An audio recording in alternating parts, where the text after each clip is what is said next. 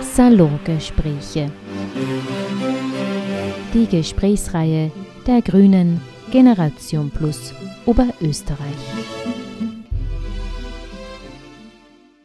Demenz ist eine Erkrankung, die Angst macht und gesellschaftlich tabuisiert wird. An Demenz Erkrankte sowie deren Angehörige fühlen sich oft gesellschaftlich diskriminiert und stigmatisiert. In Österreich sind es derzeit in etwa 130.000 Menschen, die an dementiellen Erkrankungen leiden. Die Zahl der Betroffenen wird bis 2050 nach Schätzungen zufolge auf etwa 230.000 Menschen ansteigen. Denn Hauptrisikofaktor für Demenz ist das Alter.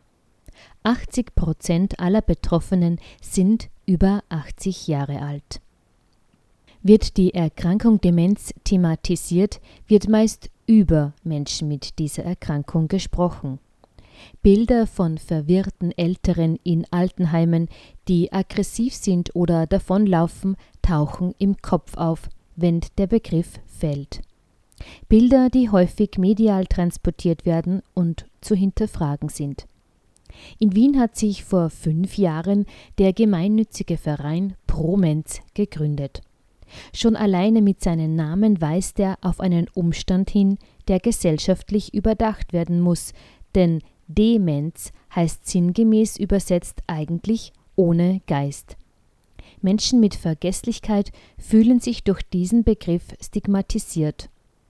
Promenz ist ein Zusammenschluss von Menschen mit Vergesslichkeit und deren Unterstützerinnen und Unterstützer. Der Verein organisiert Selbsthilfetreffen und macht Öffentlichkeitsarbeit, um das Bild der Menschen mit Vergesslichkeit in ein anderes Licht zu rücken. Die Grünen Generation Plus haben zu ihren 17. Salongesprächen zum Thema Vergesslichkeit oder Demenz, ja und Vertreterinnen des Vereins Promenz eingeladen. Zu Gast an dem Abend waren Doktorin Beatrix Golin, Sie lebt seit 15 Jahren mit der Diagnose Demenz und hat den Verein Promenz mitgegründet. Andreas Trubel, er bekam vor drei Jahren die Diagnose Body-Lewy-Demenz und Raphael Schönborn. Er ist Promenz Geschäftsführer. Raphael Schönborn leitete zu Beginn des Abends in das Thema ein. Vielen Dank äh, für die Einladung. Wir freuen uns sehr, dass wir hier vor euch sprechen können. Also wir sind bei Bromenz immer per Du. Das ist so eine Regel, die sich bei uns eingebürgert hat. Und äh, wir sind da auch ziemlich kompromisslos. Wir machen das auch überall. wir können danach gern wieder bei Sie sein, sage ich dann auch immer. Also haben wir auch kein Problem damit. Ähm, genau, also als ich ähm, der Bea und äh, den Andreas von dem Thema erzählt habe, dass wir wieder mal über Demenz wo sprechen sollen und dass wir eben wieder miteinander sprechen sollen und nicht über, hat die Bea gesagt, ah, das ist doch ein alter Hut. Deswegen haben wir halt alle Hüte auf soweit.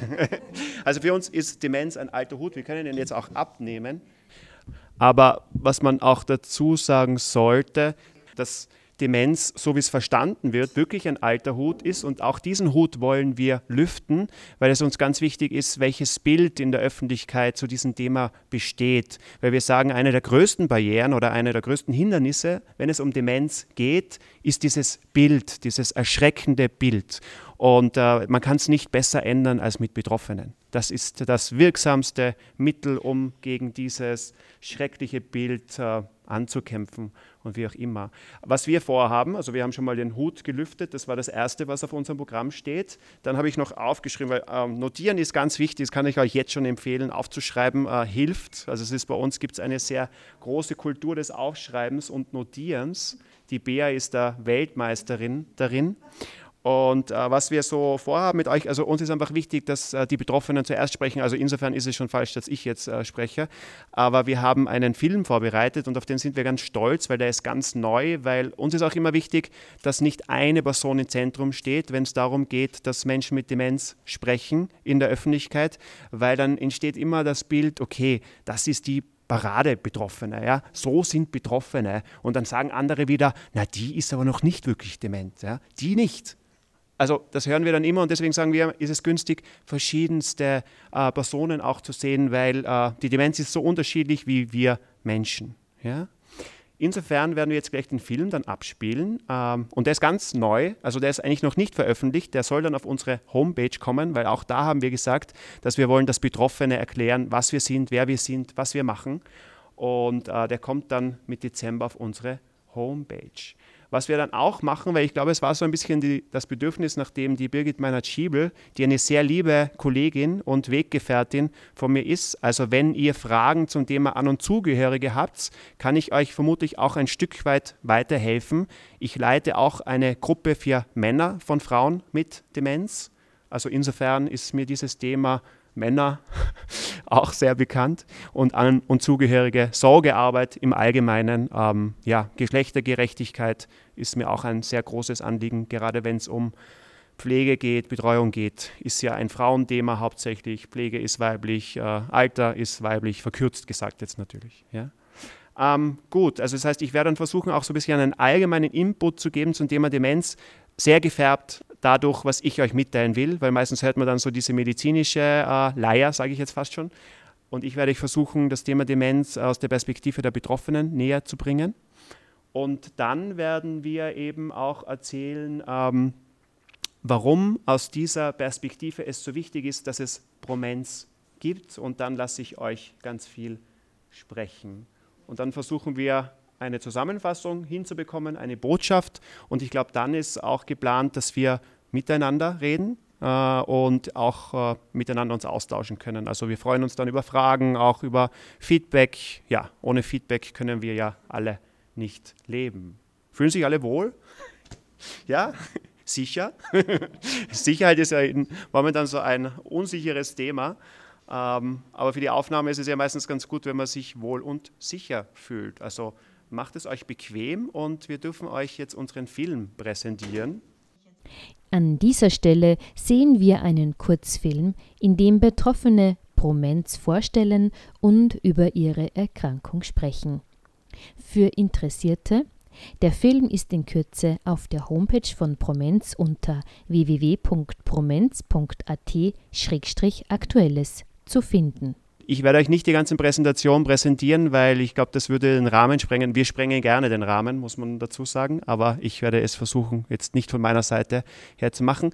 Die Präsentation kann ich euch aber schicken. Ihr könnt euch das dann in Ruhe ansehen und ich will euch nur äh, eigentlich zwei oder drei zentrale Folien zeigen, um euch auch bewusst zu machen, was Demenz überhaupt bedeutet für Betroffene weil ich der Meinung bin, dass das nicht so ganz klar ist, weil man sieht eigentlich meistens nur diesen Defekt äh, im Gehirn.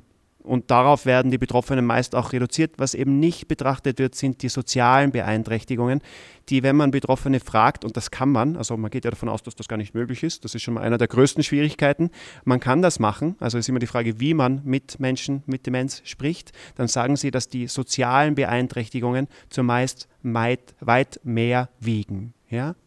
Äh, ein Labyrinth, kein Irrgarten. Finde dich selbst, ähm, ist auch die Frage bei der Demenz, wer bin ich? Ja? Identität, also ich bin geworden, was bleibt von mir übrig? Also ich denke mal, das ist eine philosophische Frage. Können wir mal einen Kaffee machen dazu? Sehr gerne.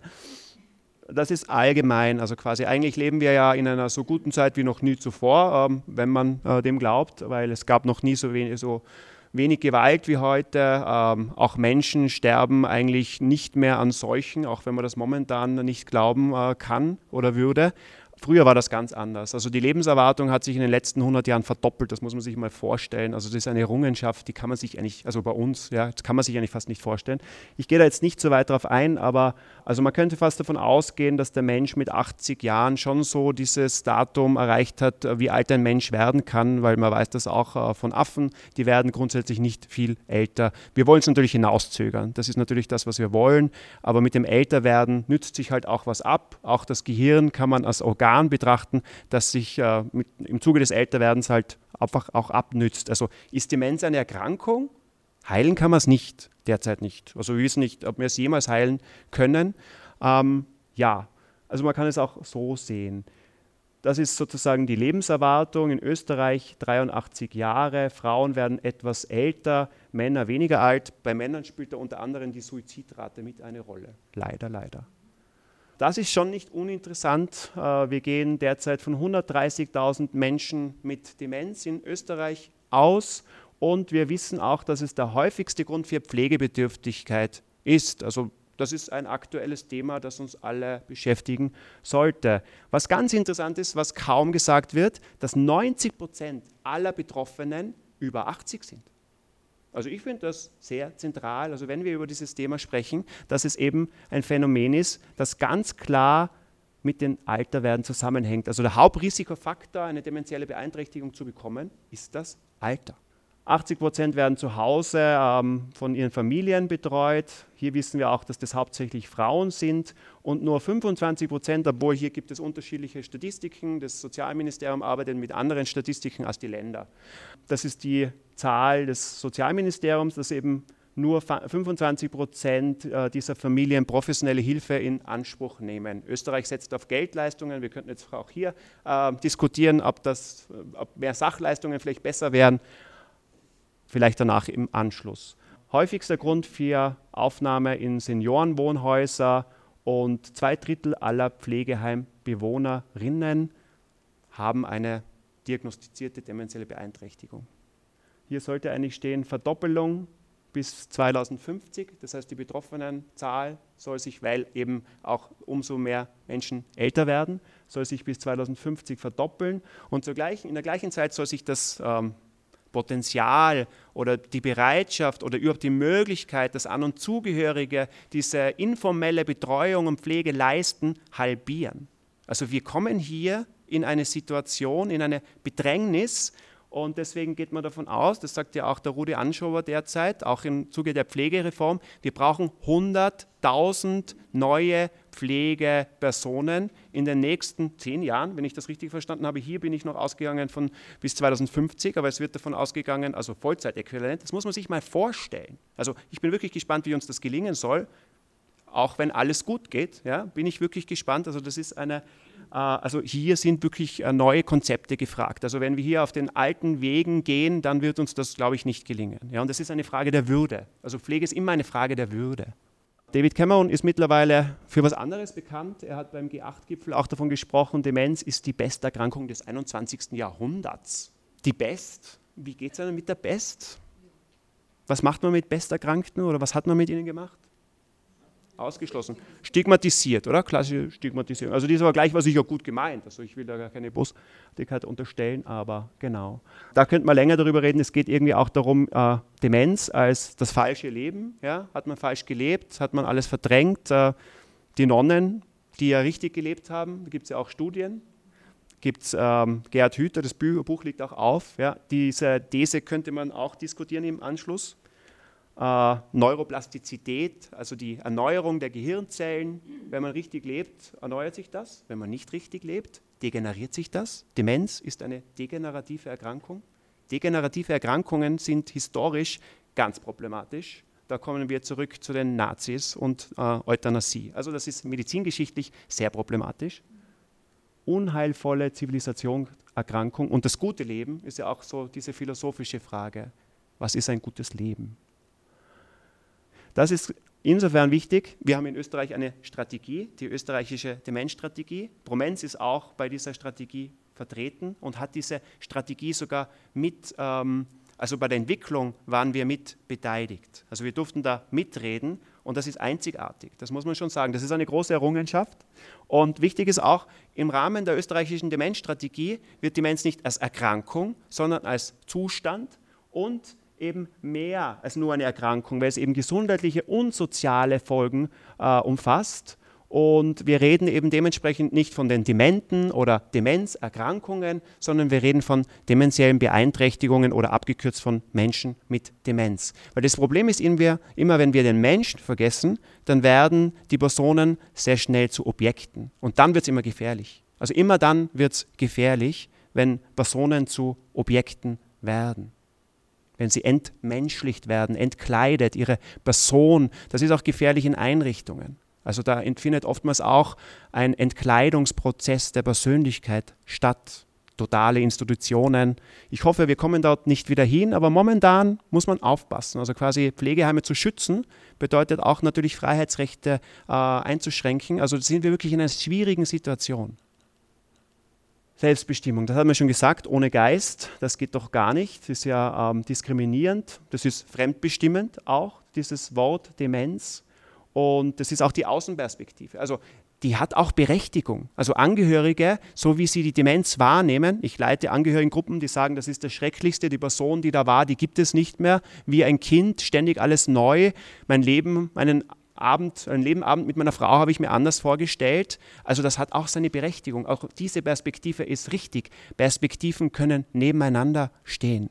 Aber da geht es halt immer auch um Macht. Also welche Perspektive, welche Stimme hat mehr Macht und dürfen die Betroffenen gar nicht gehört werden? Ist das richtig? Und das ist das, was wir in den letzten ja, also quasi bevor es Promenz gibt, und da traue ich mich wirklich mutig zu sagen, dass das so ist, seit Promenz verändert sich was in Österreich, aber davor und noch bei vielen Veranstaltungen ist es immer noch so, dass über Demenz nur gesprochen wird, über Betroffene.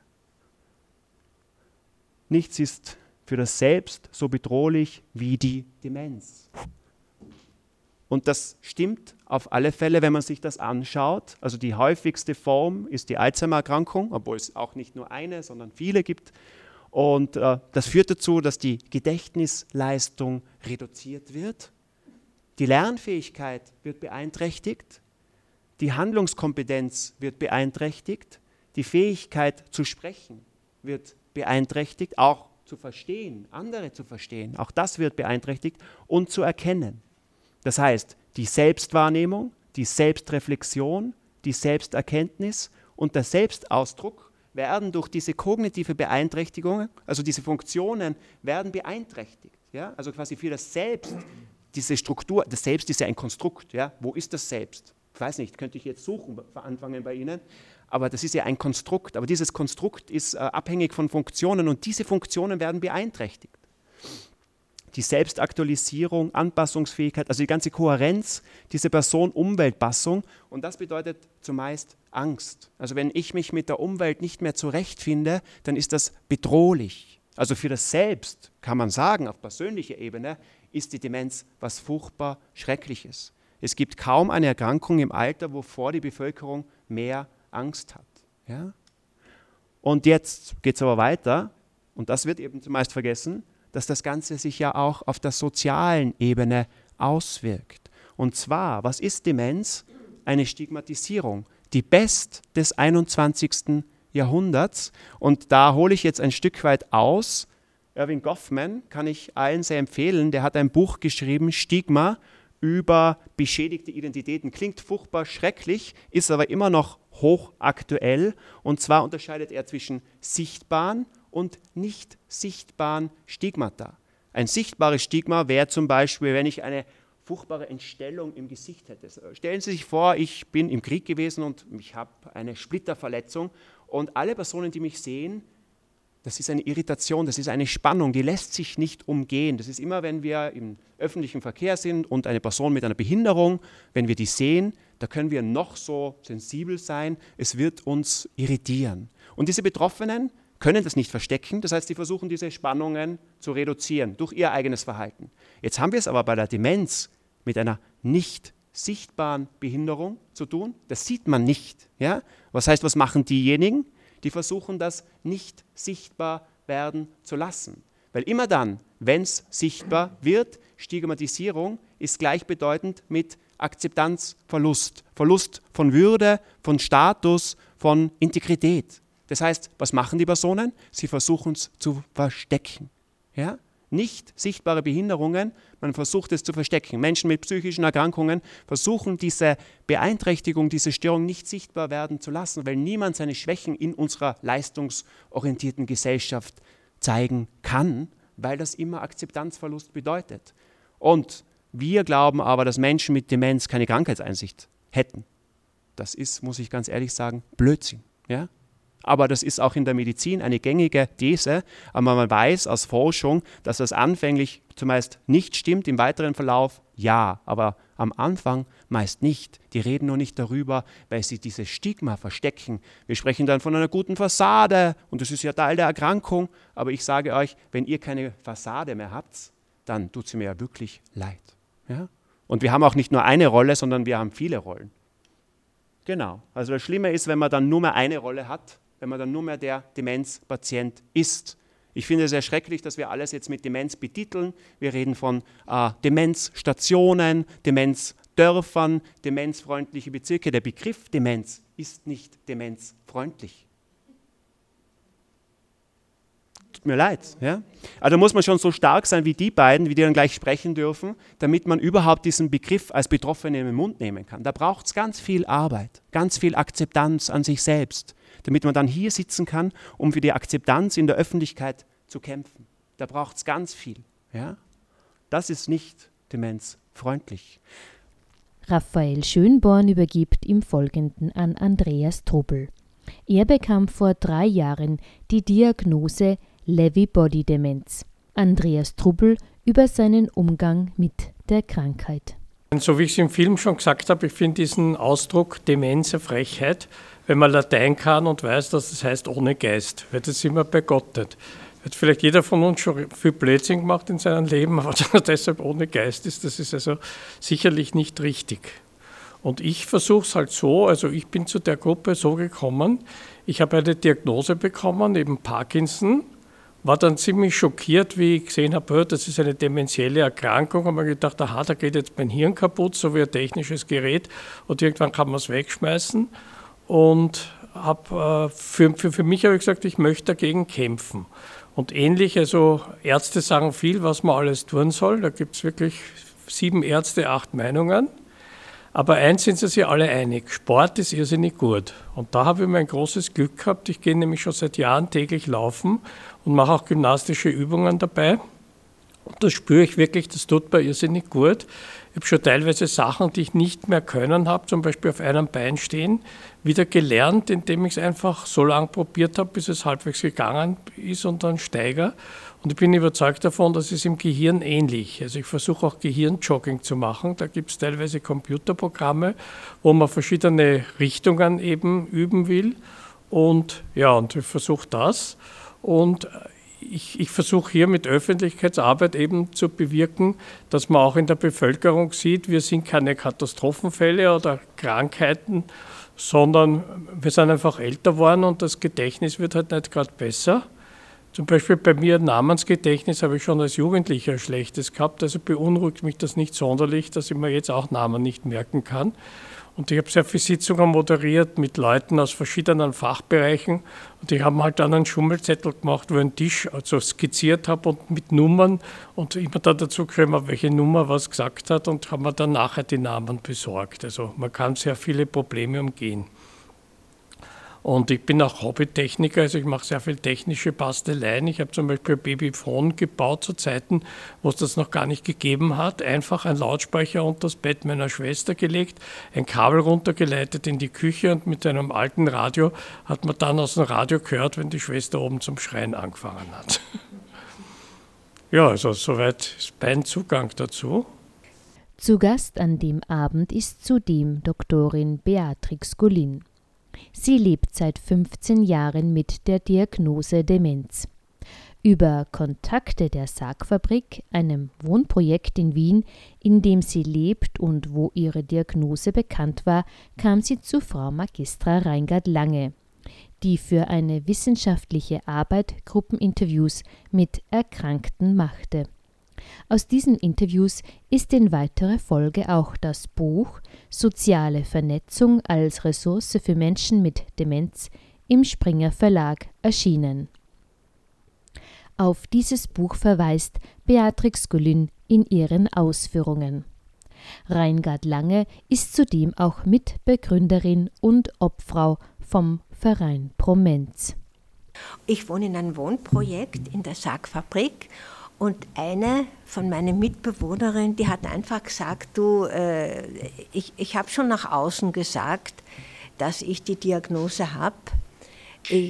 Und ähm, ja, dann bin ich, also die Diagnose noch ganz kurz ist entstanden. Ich habe im Ambulatorium für Suchtkranke gearbeitet, so 15 Jahre.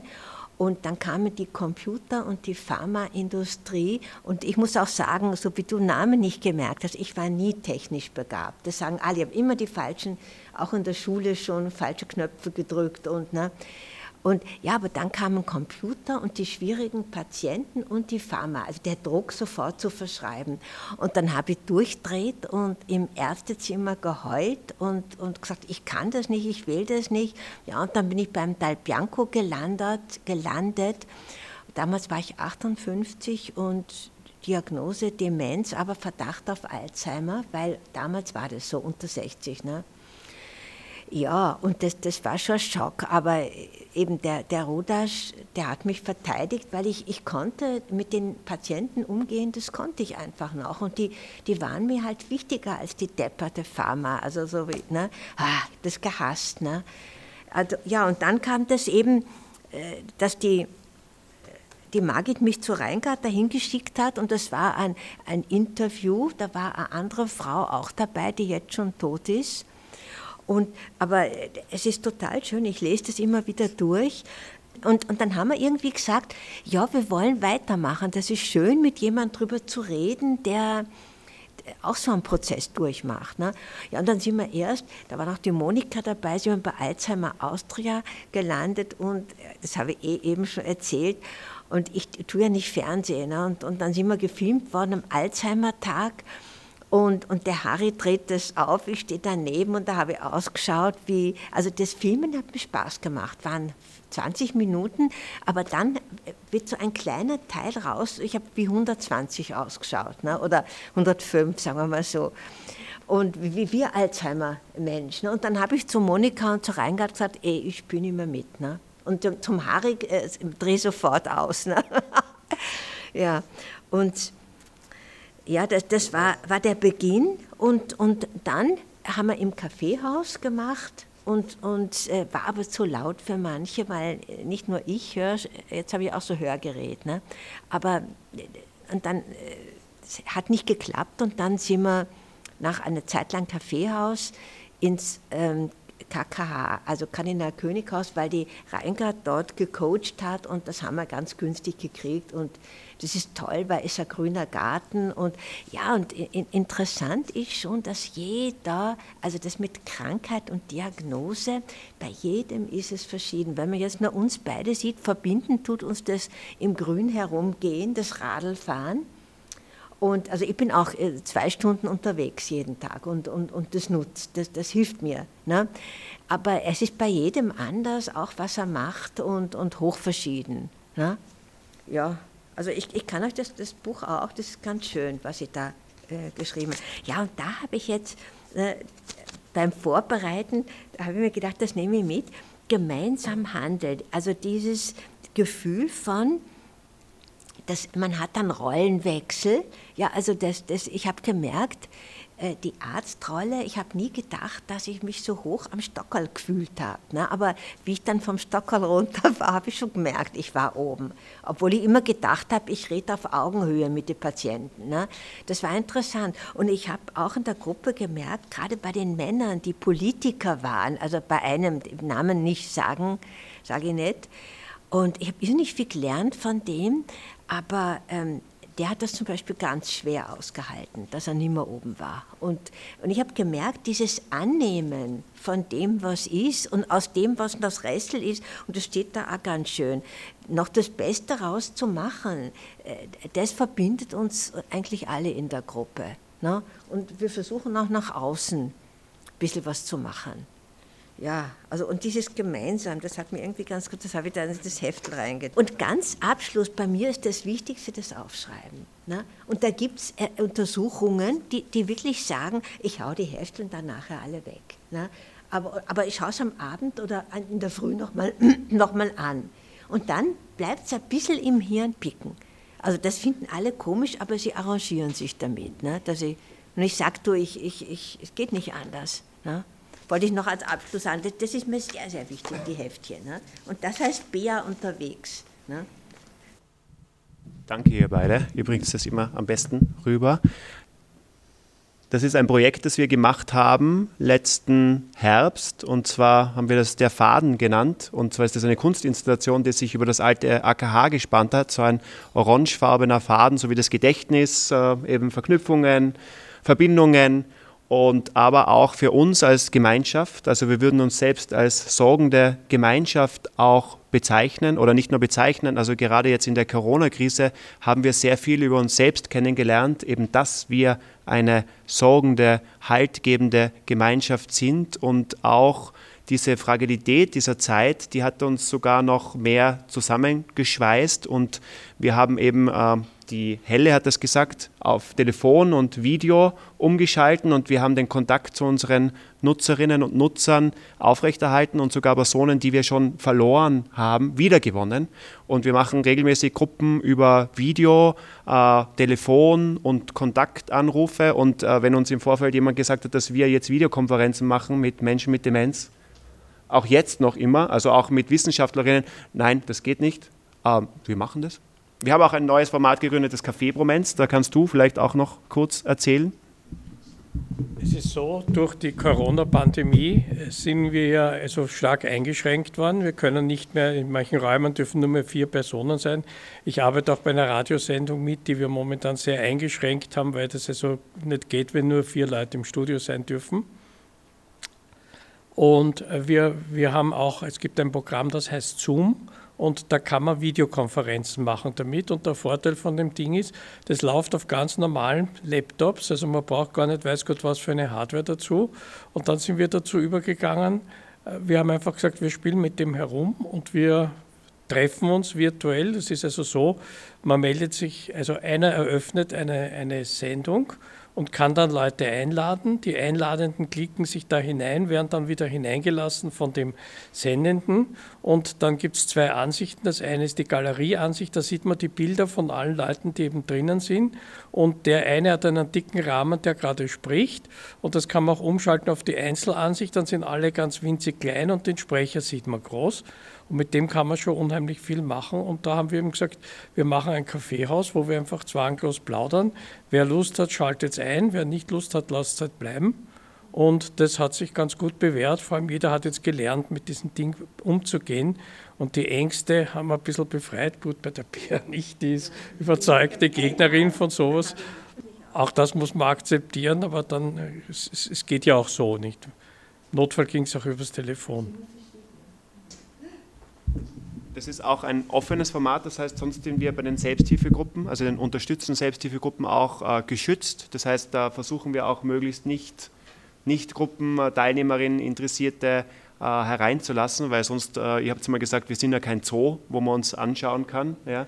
Aber im äh, Café Bromenz, äh, eben übers Internet, äh, das Beisel gleich nebenan, die Katharina Klee, die Wirtin, hat das Ganze eben initiiert, weil sie gesagt hat, es braucht jetzt in dieser Krise diesen Ort, wo können wir uns noch austauschen? Ja? So, Social Distance, also es geht doch nicht, keine Chance. Und äh, das Schöne ist, dass da eben auch Angehörige ähm, mit Betroffenen gemeinsam kommen können, auch Interessierte. Die Birgit Meiner-Schibel ist ständig bei uns, also die ist dauernd bei uns, arbeitet dann auch. Bei uns darf man auch rauchen, also ist auch möglich. Und ähm, die hatte jetzt ein Folgeprojekt, das Café Auszeit. Und die Idee ist eben durch dieses Café Promenz, das soll sich jetzt speziell an Angehörige richten, hat schon zweimal stattgefunden. Nein, einmal und jetzt am 11. Äh, am Sonntag findet es nochmal statt, das Café Auszeit. Auch über Zoom, genau, genau. Also das können wir euch auch schicken, die Einladung dazu. Genau, äh, das haben wir eh schon ein bisschen gesagt, was wir machen. Was machen wir? Will das jemand von euch beiden? Was macht Promenz? Wir versuchen in der Öffentlichkeit eben zu zeigen, wir sind nicht grenzdebil und erkennen uns nicht mehr und so weiter.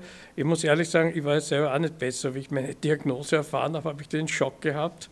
Und die ersten Gedanken, die waren so, um Gottes Willen, das will ich nicht erleben, was kann ich denn alles tun, dass das nicht so ist. Und dann bin ich draufgekommen, das ist ja stark übertrieben alles. Und dann hat das Ganze den Schrecken verloren. Und das versuche ich heute, dass ich mir denke, diese Erfahrung, äh, die, die einfach weiterzugeben, wenn jemand, der frisch so eine Diagnose hat, zu uns kommt, dass ich ihm sagen kann, du pass auf, also Du kannst zwar sagen, ich habe vielleicht irgendwie einen Vogel oder so, aber im Großen und Ganzen bin ich doch noch recht normal. Und wenn das bei mir so ist, dann wird das bei dir auch nicht viel anders sein. Und versuch den Leuten so Mut zu machen und vor allem zu kämpfen. Also ich habe selber gemerkt, man kann wirklich sehr vieles, indem man es einfach nicht aufgibt, kann man es kann machen und es funktioniert. Oder man findet irgendwelche Wege, es zu umschiffen. Ich habe zum Beispiel Sachen, ich stehe zu meiner Faulheit und ich habe immer, wenn mir irgendwas am Nerv gegangen ist, habe ich mir überlegt, was kann ich tun, dass ich das nicht mehr machen muss. Und habe dann meistens irgendwelche sehr originellen Basteleien gemacht, die diese Arbeit abgenommen haben. Zum Beispiel, ich wollte laufen gehen, ohne Haustürschlüssel mitzunehmen und habe das dann so gemacht, ich habe eine Schaltung gebaut in meinen Türöffner, wenn innerhalb einer bestimmten Zeit eine bestimmte Anzahl eben die Glocke gedrückt wird, dann geht die Tür auf, sonst nicht. Dadurch habe ich keinen Schlüssel mitnehmen brauchen und wenn mich einer gesehen hat, hat ihm das auch nicht sehr viel geholfen. Der hat gesagt, aha, der Hektiker leitet seine Frau raus. Und damit war die Geschichte auch erledigt. Ja, ich glaube, das Wichtigste kam ja auch sehr schön bei dem Film raus, dass man auch zu seinen Schwächen stehen kann und das ehrlich zugibt, dass man auch ganz komische Sachen macht und ähm, also das, das kam sehr schön bei den Interviews raus eigentlich. Ne? Das ist, glaube ich, das Haupt, was uns alle verbindet. Ne? Und, und dass das nicht nach außen und dass man jetzt nicht äh, sich genieren muss für, für das. Meine, das ist einfach eine Tatsache, die man annehmen muss. Also ich sehe das schon als Alterungsprozess, weil mit 20 kriegt man das nicht. Ne? Und ja, und, und in unserer Gesellschaft ist das nicht, nicht willkommen. Und, und das ist aber schön, dann trotzdem so ein gesellschaftliches oder Gemeinsamkeitsgefühl zu haben. Also äh, so sehe ich die Gruppe und, und das Tolle eben, dass man durch Unterstützte ist anders, als wenn es nur jetzt wir wären, äh, also die Betroffenen. Äh, man kann nach außen Auftritte machen. Ne? Und ich habe eh da, wir haben jetzt im, im 13. Bezirk sind wir auf einem schönen Bladel, seit der 22, glaube ich. Ne?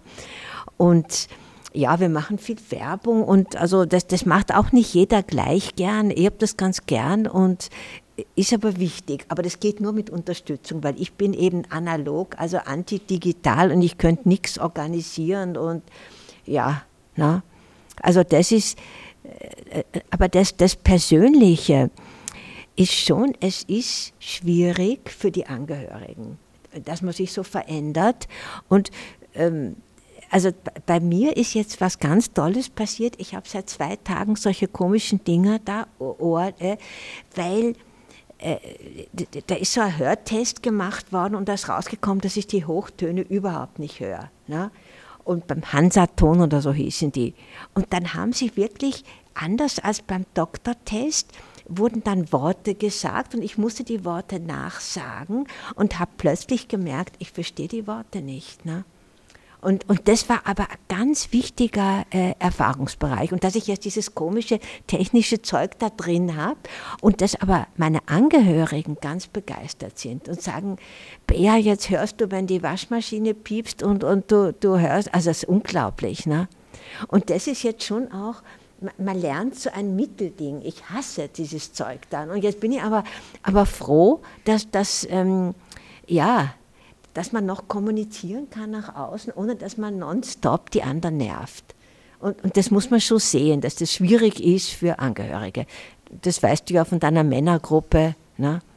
Ja, bin ich, glaube ich, ein bisschen entglitten, oder? Nicht? Ne? Was, was war noch die Frage? Oder wozu? Ne? Ja, aber dieses Miteinandergefühl und man ist nicht allein, das sagen alle immer wieder. Ne?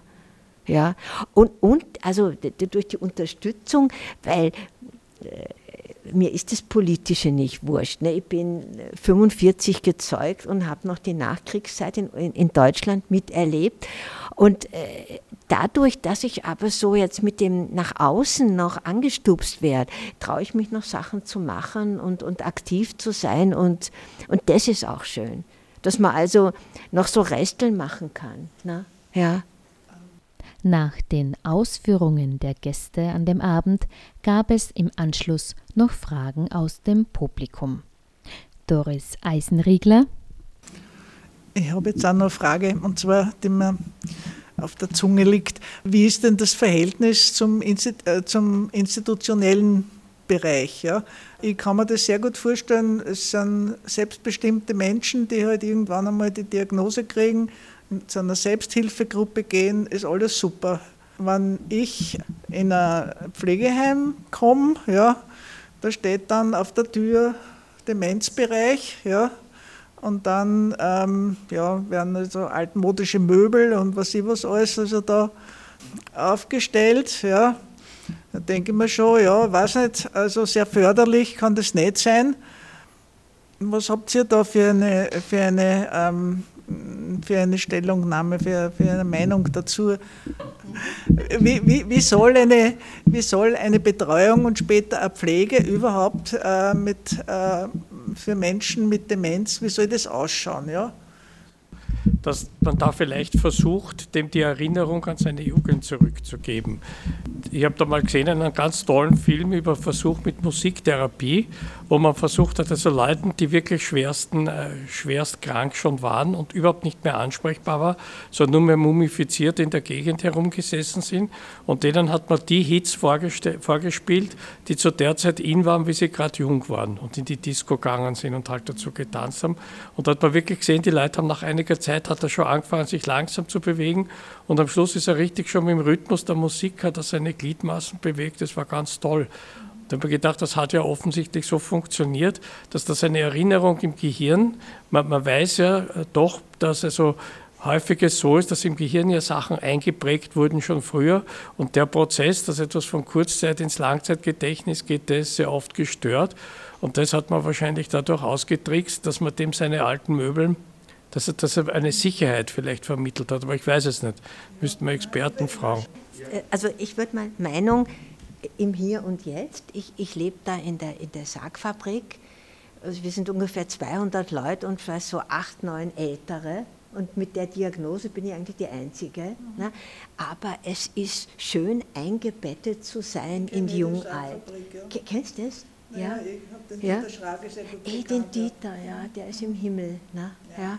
Aber das ist schon gut, so eng zusammenzuleben mit anderen, auch wenn der Harry nicht da, da ist, weiß ich, wenn mir jetzt irgendwas passiert oder ich komisch werde, kann ich einfach rufen oder also es macht ein Unabhängigkeitsgefühl, das ist jetzt. Und mir ist aber bewusst geworden durch diese äh, fünf Jahre Gruppe, wie schnell das wecken, äh, kippen kann auch. Ne? Und dann, jetzt von wegen Heim, ist mir eingefallen, wir haben ja viele Leute kennengelernt. Und jetzt habe ich das Buch leider hergegeben, Demenz, aber nicht besteuert, von dem äh, Schweizer. Ja, und der hat in der Schweiz ein lockeres Café wo einfach auch Liebesbeziehungen sein dürfen. Und, und das hat mir zum Beispiel, habe ich auch der Dings gegeben. Gell? Äh, also ich, würde es in einem normalen Heim auch nicht aushalten, muss ich ehrlich sagen. Ne? Und man muss eine andere Grundschwingung. Und, und das hat mir ganz gut gefallen bei dem ähm, Michael, glaube ich. Ne? Ja? Also sollte man in, in Wien halt auch. Äh, ne?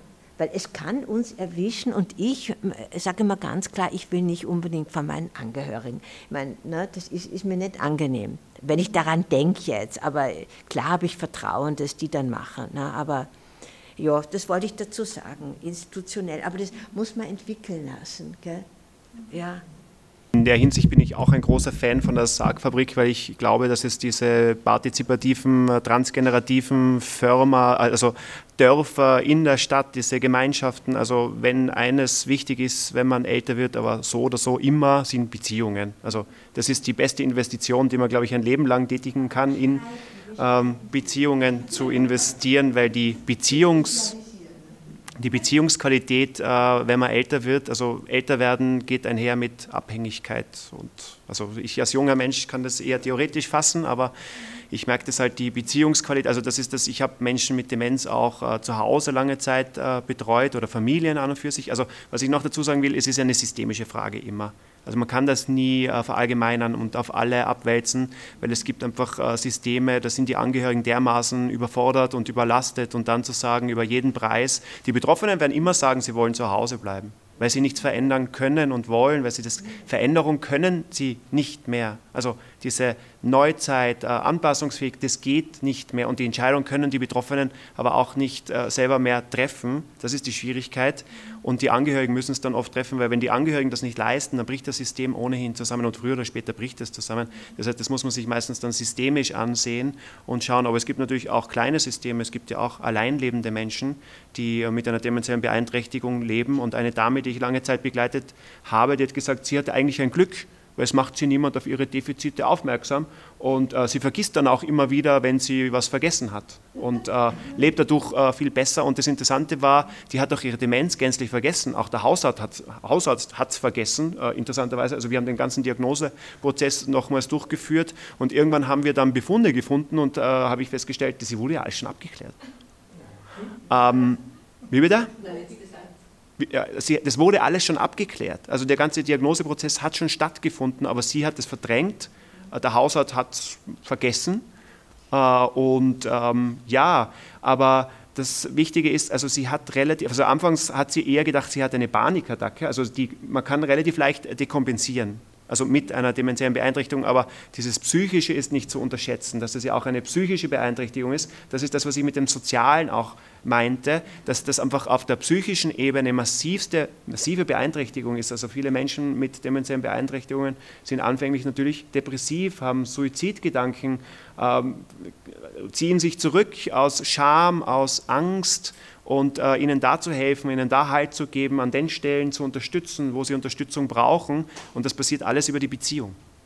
Das passiert alles, also wir müssen schauen, dass wir, man hört dann oftmals im professionellen Bereich, ähm, die äh, Betreuerinnen, Pflegerinnen, Haushaltshilfen werden immer nur äh, einmal eingesetzt oder möglichst nicht regelmäßig, weil das wäre unprofessionell, wenn sich eine Beziehung bilden würde. Also diese Aussagen finde ich hochgradig, aber das wird quasi als professionell dargestellt, aber ich bin der Meinung, da hat man nichts verstanden. Also vom Menschsein nichts verstanden und schon gar nichts. Äh, also der Böhmer hat immer gesagt, es gibt keinen Pflegemangel, sondern einen Pflegehirnmangel ja, also sehr provokant ausgedrückt, es gibt natürlich mittlerweile einen massiven Pflegemangel und das ist auch ein Problem, dass wir einfach mittlerweile so eine geringe Personaldecke haben. Corona ist eine Katastrophe, wenn es darum geht äh, und äh, wir natürlich auch für Beziehungspflege ähm, Ressourcen brauchen. Ja. Also ich würde mir das auch wünschen zu Hause, aber es findet ja hauptsächlich zu Hause auch statt, das muss man auch sagen. 80 Prozent der Betroffenen werden zu Hause betreut und nur 20 im stationären Bereich, obwohl der stationäre Bereich viel, viel mehr Geld kostet. Aus dem Publikum kam an dem Abend noch weiters die Frage, wann wird für die Betroffenen die Krankheit eigentlich beängstigend? Bei manchen wird es schneller gehen, bei manchen wird es länger dauern. Ich zum Beispiel, wenn, wenn, wenn ich irgendwas vergesse, denke ich mir, ich habe zum Beispiel den Namen gesagt, das, das beeindruckt mich eigentlich gar nicht, weil das habe ich als Kind schon gehabt, das Problem.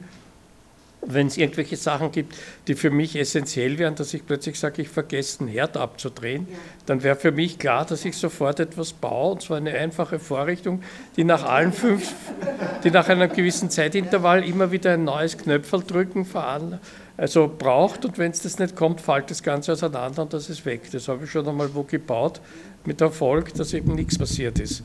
Denn nach maximal fünf Minuten hat sie das Ding ausgeschaltet und der hat halt dann ein kaltes Essen gehabt. Was aber ein wesentlich geringeres Übel ist, als was sonst passiert wäre. Und andere Sachen, die, die nicht gefährlich sind und so, denke ich mir halt, oh mein Gott, wenn ich es wirklich so konsequent vergesse, dass ich es vergessen habe, dass ich es vergessen habe, dann weiß ich es eh nicht mehr. Dann trifft es mich überhaupt nicht. Und im anderen Fall äh, unterscheide ich halt, ist es kritisch, kann da was passieren? Wenn ja, überlege ich sofort, was kann ich dagegen tun? Und wenn nein, dann c'est la vie, ist es halt so. Und, und die, die, Umgebung, da möchte ich schon lieber woanders hin, wenn ich das Gefühl habe. Also, weil es sind alle Jungen unheimlich gestresst und wenn jetzt ich auch noch da, also äh, so komplizierter noch wäre, jetzt, jetzt, kann ich ja eher noch unterstützen. Aber wenn das kippt, würde ich schon sagen, äh, ich, ich, ich möchte, äh, ja, ich möchte nicht äh, negativen Beitrag, weil die Jungen sind mir sehr wichtig. Ne? Und ich meine, das Problem ist schon, dass man nicht mehr so viel Leistung erbringen kann. Ne? Und jetzt von wegen, da fällt mir halt auch die Nazi-Geschichte ein, ja, äh, keine Leistung, nichts mehr wert, weg damit. Ne? Und, und das, aber das ist jetzt nicht, das muss man schon sagen. Also man wird jetzt anders auch wenn man keine Leistung erbringt, wird man noch gewertschätzt. Aber wenn das jetzt so schrumpft, ne, also mir wäre lieber dann äh, in ein Heim zu gehen. Also das, man kann nichts verändern, ist das, ist das Blöde. Na, aber dass, dass ich Sachen mache, wie eben den Herd nicht gescheit abdrehen oder wo, wo wirklich die anderen gefährdet sind. Und, und, ne? Ja, aber da ist gut, dass, dass man um sich herum äh, äh, Leute hat, die einen ein bisschen beobachten. Ist schon gut. Also der, mich, mich beruhigt das. Da muss man zum Teil, also ich habe meine Mama dann ins Heim gegeben, wie, wie die äh, Nachbarn mich dauernd angerufen haben und sie dann so Sachen gesagt hat wie, ja, wenn das nicht so geht, wie sie will, hupft sie beim Fenster raus. Ich habe dann Sozialarbeiterin geholt und, und habe gesagt, ich, ich, ich, kann nicht mehr. Also ich, das war auch Oberösterreich, in, in Bad Schallerbach war die. Ne? Und, und dann haben wir da haben wir sie wirklich gezwungen, ins Heim zu gehen. Also da, dazu stehe ich aber auch, dass wenn, wenn die anderen alle belastet werden, das geht nicht. Ne? Und da muss man Druck ausüben. Ne? Also, und das würde ich bei mir selber, ja, man, man, weiß ja nicht, es kann ja ein Zustand kommen, wo man selber sich nicht mehr beurteilen kann. Und dann ist aber wichtig, dass man vernetzt ist und dass die anderen ein bisschen auch schauen. Weil das ist leicht unheimliche Geschichte. Ne? Die, die man nicht so messen kann, wie zum Beispiel das mit dem Gehör. Ne? Und das muss man auch, aber jetzt äh, bezüglich Korönchen, ne, man die bringt, äh, wenn man jetzt wirklich sagt, wir haben nicht alles unter Kontrolle, auch Herr, lieber Herr Techniker, wir haben nicht alles unter Kontrolle. Und, und das muss man echt sagen, man muss nur schauen, dass man so Verantwortungsgefühl noch hat. Und wenn das schwindet, müssen das die anderen bemerken und, und Konsequenzen ziehen. Also ich würde das sofort unterschreiben. Ne? Und, oder man muss Zwang ausüben, wie ich das bei meiner Mama gemacht habe. Und dann, dann hat sie auch gebrüllt, was gehen dich die Nachbarn an, ich bin deine Mami. Ne? Sage ich, ja, ist mir nicht wurscht. Ne? Und dann sind überall Kinder und du hupfst da runter und na, will ich nicht. Ne? Und auch, ja, also ich meine also das, das, äh, so blöd das ist, dass man Gewalt zum Teil, wir haben zum Teil Gewalt ausgeübt, dass wir sie in das Heim gekriegt haben. Ne? Ja, hat wehgetan, aber ich glaube, man muss schon da abwägen, ne? Verantwortungsgefühl. Aber ich glaube, wichtig ist, dass man die eigenen Schwächen äh, auch annehmen kann. Und, und, ich bemerke bei denen, die so aggressiv wären, dass die überhaupt ihre Stärken und Schwächen nicht, nicht, nicht wahrnehmen. Zum Abschluss noch die Frage, welche Wünsche gibt es an die Politik? Ich würde mir mal wünschen, ein breites Verständnis dafür und das gefördert wird von der Politik. Wir haben ja gehört, in manchen Fällen kann man unkonventionell was tun, dass hier mehr individuell eingegangen wird und wirklich der Schritt, also gesorgt wird, dass der Schritt ins Heim wirklich der letzte ist, der, wenn, wenn wirklich alles andere versagt. Und ja, also dass, dass, dass man es da individueller vorgehen sollte und vor allem absolut unbürokratisch. Ja, dann, ich meine, ich, selber bin sehr gründenkend, bin jetzt hier bei den Grünen wir sind bei Beeinträchtigungen und es stellt sich auch nicht die Frage, ob durch unsere Umweltbedingungen sehr vieles gefördert wird. Zum Beispiel, wir nehmen so viel Gifte zu uns und ich glaube, da renne ich ja eh offene Türen, also da brauche ich nicht mehr viel zu sagen. Aber da würde ich mir einfach wünschen, mehr dieser Gedanke. Oder wir sehen es auch mit der jetzigen Krankheit. Es gibt eben Grenzen und die Klimaerwärmung gibt es auch noch und das sollte man nicht vergessen. Und dass da die Grünen eben mehr der Regierung draufsteigen und wirklich Sachen einfordern. Ich würde sagen, wenn ich einen Wunsch an die Politik habe, dann natürlich, dass es Promenz noch lange gibt. Und ich glaube schon, dass wir Modellcharakter haben als sorgende Gemeinschaft, dass es vielleicht nicht nur wert ist, in Pflegeregime, sage ich, zu äh, investieren, die alles haben. Also wenn ich immer sehe in diesen Büros und was weiß ich was alles, dann denke ich mir, wir sind so klein, wir arbeiten alle von zu Hause aus, wir arbeiten hauptsächlich mit Ehrenamtlichen und also ich verstehe es nicht und ich wäre auch mürbe, muss ich ganz ehrlich sagen. Also ich hoffe sehr, dass da bald sich was ändert, aber ich glaube, dass wir halt auch beispielhaft für viele Initiativen, die von unten heraufgekommen sind, dastehen und äh, da haben wir in Österreich ein Problem in der Förderlandschaft. Das kann doch nicht sein, dass das Engagement aus der Bevölkerung dermaßen negiert oder schon gutiert wird, ja, macht das alles nicht, aber es wird nicht gefördert. Ich denke mal, das ist doch das Sinnvollste, dass man als Fördergeber schaut, da gibt es gute Ideen, da gibt es Engagement, wie können wir das unterstützen? Also das wäre so meine Logik, aber das ist natürlich naiv. Ich bin naiv, ich bleibe naiv, aber auf jeden Fall hat es sehr viel Spaß gemacht, hier zu sein und ich hoffe, ihr ladet uns wieder mal ein. Und ihr könnt auch mich einfach anschreiben, wenn ihr was wissen wollt oder äh, Schönborn, also mit oe at bromens.at, also man findet mich. Genau, genau. Ja, kommt mal, kommt uns mal besuchen im Café Bromens oder genau. Und jetzt düsen wir, meine Lieben, weil sonst. Ja.